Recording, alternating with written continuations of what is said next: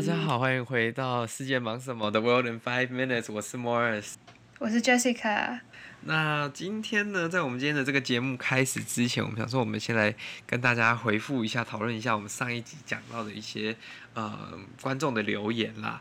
那我们上一集讲到的是关于这个国产疫苗、高端疫苗的这个施打嘛。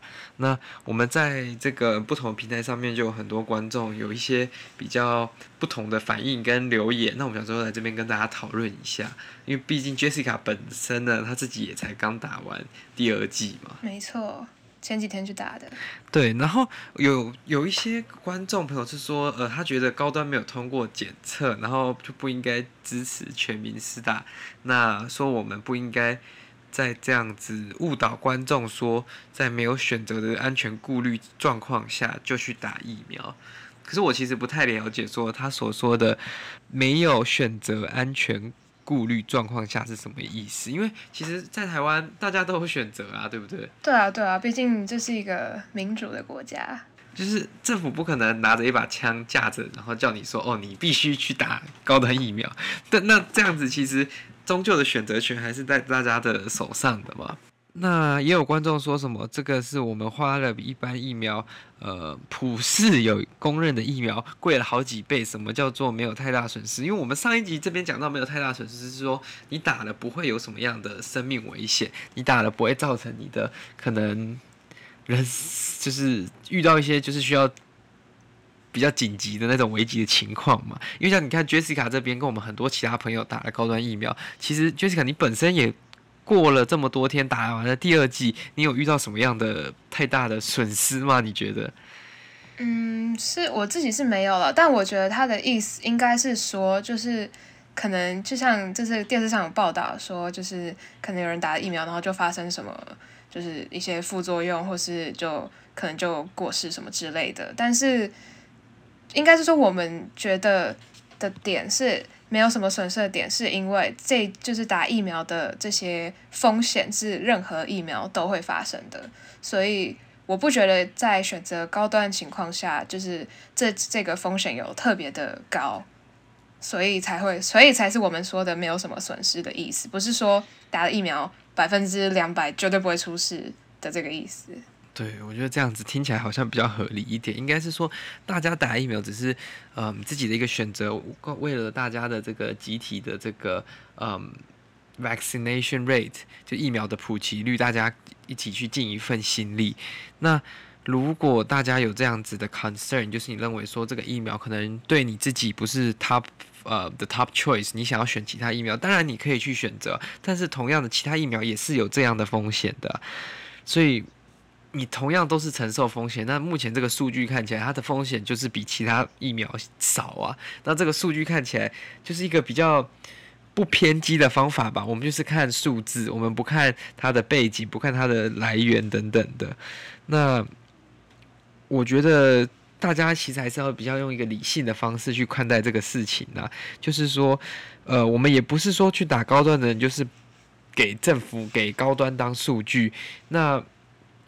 这个也算是台湾生技产业发展的一部分嘛，就是你如果不去做，你如果不去一起协助，台湾的生技产业终究永远会卡在一个点，是没有办法前进的。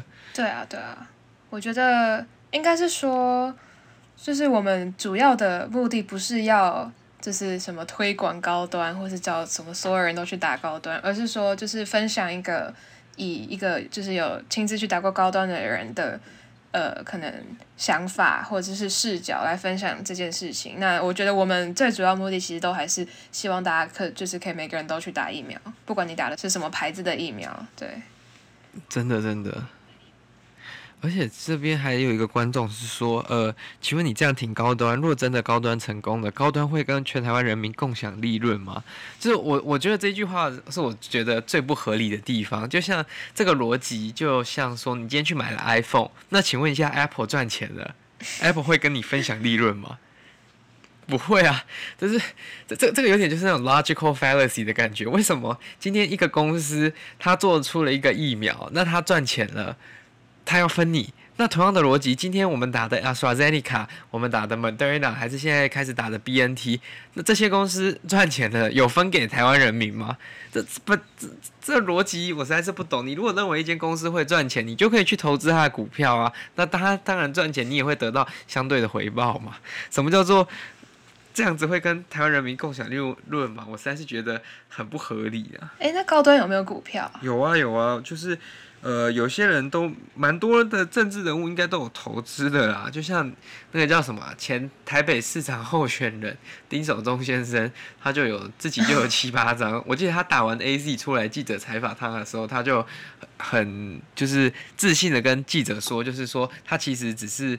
呃，他也很支持国产疫苗，甚至他也有投资高端疫苗嘛，对不对？那这就是身体力行呐。你认为他会成功？你认为你想要为台湾的这些生技产业尽一份心力，那你也可以去投资他。那当然，他今天赚钱了，他就会跟你分利润啊，不然凭什么你今天只是呃？一个 nobody，为什么他要跟你分钱？Anyway，这就是我们嗯想说要回复一下一些观众的留言啦。那也不是说我们不能接受其他人的意见，但是我想说的是，我们在讲话之前，我们都是有做过呃一些相关的背景的资料收集，然后看过一些资料之后，才敢这样子在这边发言嘛。我们也不是要误导大家。那如果观众有一些自己的意见、自己的想法，我们你也可以提出来啊。就是你可以把你的 source，你把你的资料分享给我们，寄给我们，或者是 DM 我们，我们也会如果真的有误，我们也会愿意出来跟大家说清楚、讲明白，跟大家道歉、致个歉这样子。没错，非常欢迎大家留言。对啊，而且我们在 Instagram 上面、在 Facebook 上面，或者是你在其他的一些 platform 上面，都可以跟我们一起留言互动嘛。好，那我们今天呢，来看看的新闻呢，就是不是关于这个高端疫苗了？我们上次讲过了，所以我们今天要来讲的是关于这个最近很红的这个鱿鱼游戏，这个 Squid Game。因为这个 Squid Game 它推出没有几天，应该说它在它在预告的时候，其实就看起来蛮特殊的、蛮特别的一个那个剧。那他推出了，好像是没几天，他就已经冲上那个排行榜了。对啊，他好像就是从不知道什么时候开始就一直霸占排行榜。那这个东西其实不只是在台湾哦，它其实在世界上各个国家都蛮热门的。应该说，欧美国家其实也这次有被烧到，因为我一开始想说，哦，Squid Games，然后鱿鱼游戏，这看起来这么。呃，韩国的一个，或者是说这么 Asian 的一个剧，怎么可能在欧美国家很卖座？或者是说，因为根据过去的经验，好像欧美国家等是不是他们可能会看一些，或者是会听一些 K-pop 之类的，但是好像看韩剧的是不是相对来说没有那么多嘛？好像是诶、欸，好像就只有就是真的蛮少的那些韩剧才会真的就是红到，就是真的红到美国去之类的。哎、欸，你之前有在你。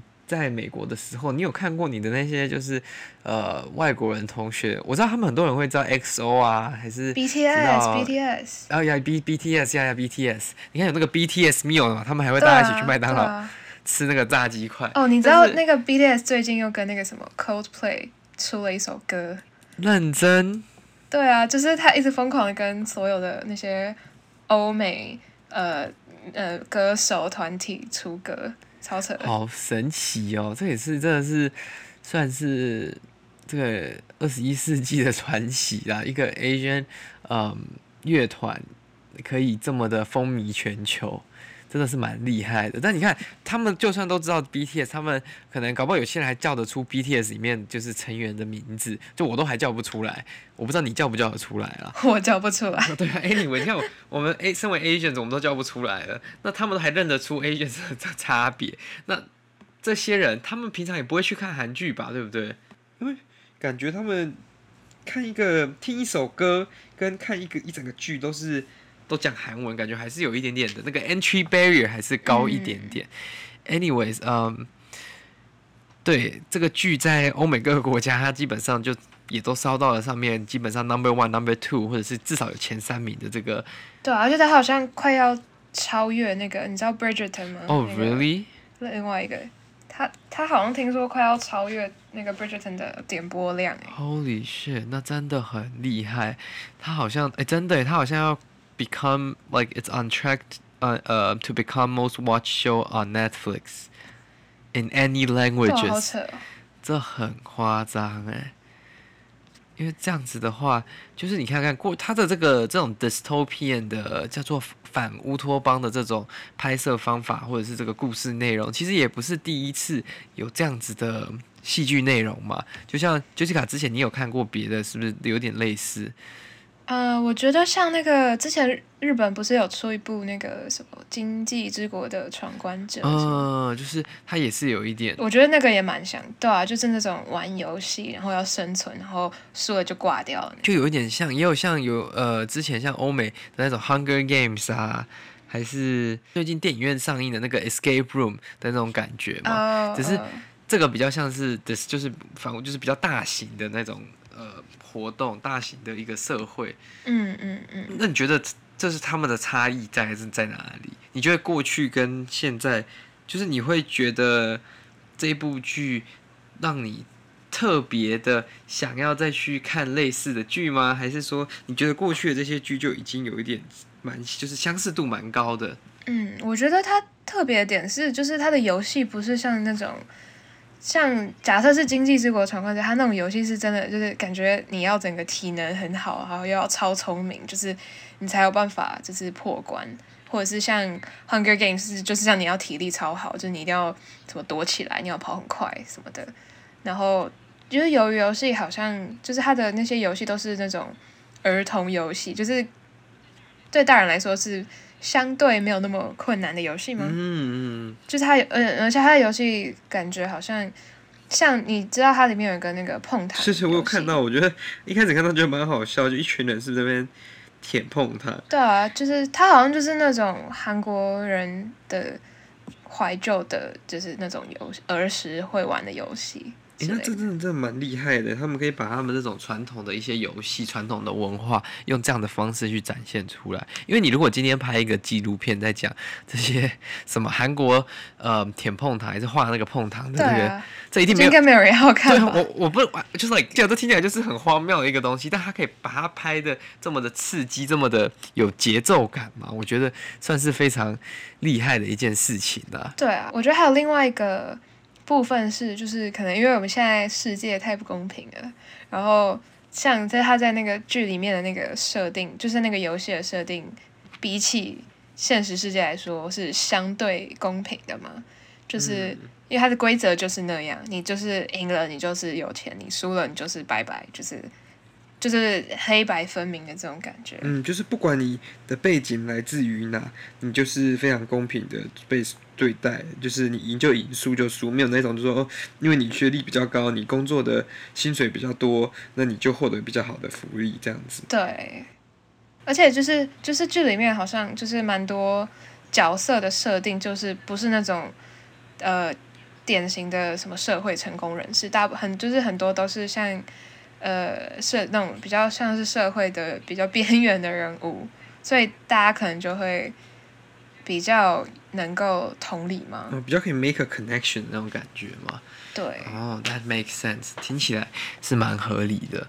那你觉得，如果今天我们是拍一个台湾版的这个 Squid Game 的话，因为它你看，像这个 Squid Game 里面，它有玩到一些比较著名的游戏，应该说比较大家观众瞩目的有这个舔碰糖啊，还有那个一二三木头人啊。嗯嗯，嗯，嗯。你觉得我拍一个台湾版的，你觉得台湾版的会包括哪一些的游戏？还是我有什么样的台湾文化可以涵盖在这个里面？嗯，好问题，鬼抓人吗？哎，不错啊，我觉得大家小时候应该都玩过。那个鬼抓人吧。哦，啊，我知道了，你有玩过那个？你知道豆片吗？哦，是一片一片那个东西。对对对，就那种那个金属片，然后上面会有很多那个，我不知道，我不知道，我之前我以前玩的是上面很多那种神奇宝贝图案，然后就是每个都是不同的神奇宝贝，然后你就玩那个豆片，就是你有玩过吗？小时候好像有，我记得小时候好像有一，就是会会收集那个东西去。对啊，就是我我小时候，我记得我小时候有一整袋。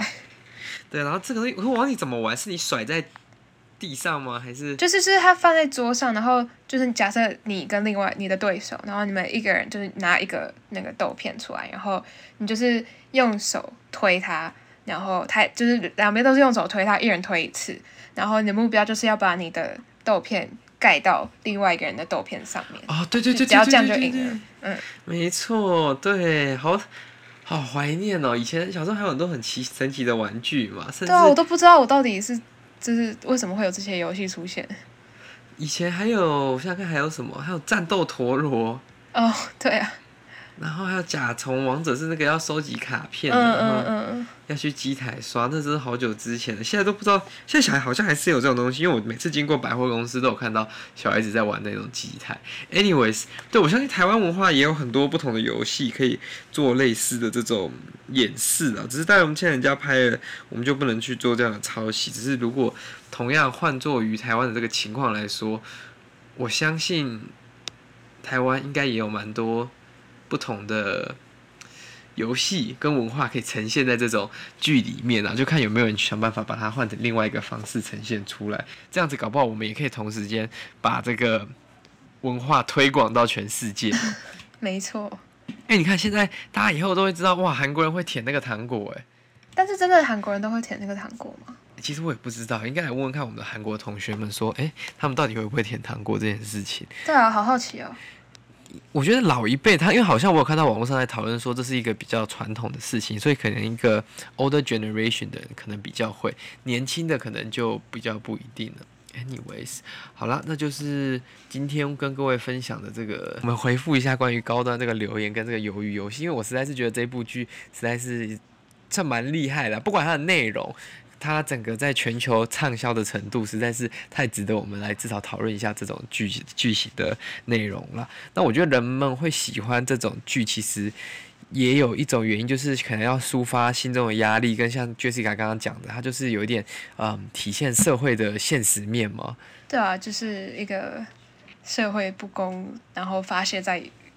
一个公平的游戏里面，对，然后因为其实大部分在社会当中，大家压力都很大，然后大家都会觉得很多事情不公平，甚至说可能很没有动力等等的，所以用这样子的一个影片，观看这样的一个影集，我相信可以达到蛮大一部分的抒发嘛，就可以抒发压力的那种感觉。Anyway，这就是今天我为各位分享的这个新闻啦。那我们今天的节目就到这里，我是 Morris，我是 Jessica。那我们就下次再见啦，拜拜，拜拜。